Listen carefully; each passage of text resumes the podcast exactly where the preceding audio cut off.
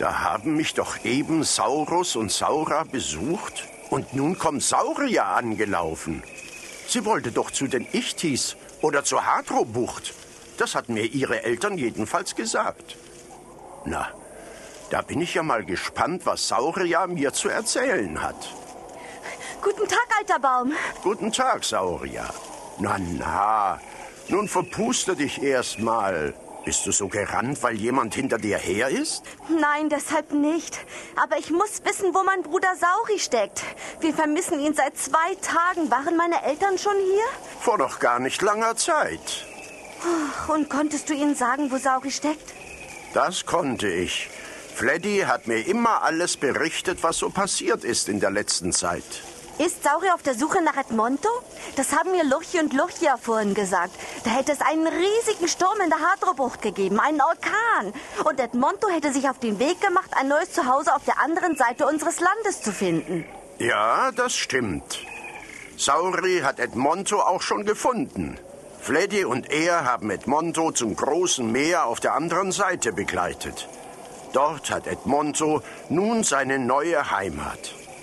Und heute früh hat sich Sauri auf den Weg zurück zu euch gemacht.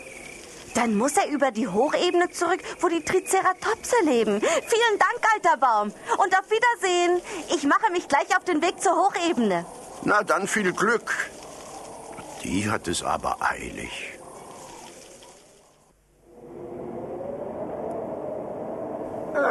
Dieses Runterklettern vom Felsen ist genauso schwierig äh, wie das Raufklettern. Nun mecker nicht immer rum. Dein Bein kann doch nicht mehr so wehtun. Tut es aber. Au! Schon wieder so ein spitzer Felszacken. Na, den kannst du doch sehen. Du hast doch so gute Augen. Also pass besser auf.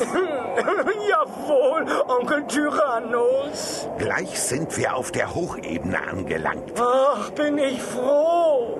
Dann kann ich mich wenigstens erst mal ausruhen. Das denkst du. Wir müssen sofort die Spur von dem Saurierjungen aufnehmen. Da, Onkel Tyrannus, da hinten. Was ist da? Kannst du was erkennen? Viele Triceratopse. Und dazwischen tummelt sich ein kleiner Saurier. Das muss der verdammte Sauri sein. Dann verhalte dich still, damit sie uns nicht wittern. Aber du bist doch groß und stark. Du bist der König der Raubsaurier und Fleischfresser. Du kannst die doch angreifen und dir eine fette Beute holen.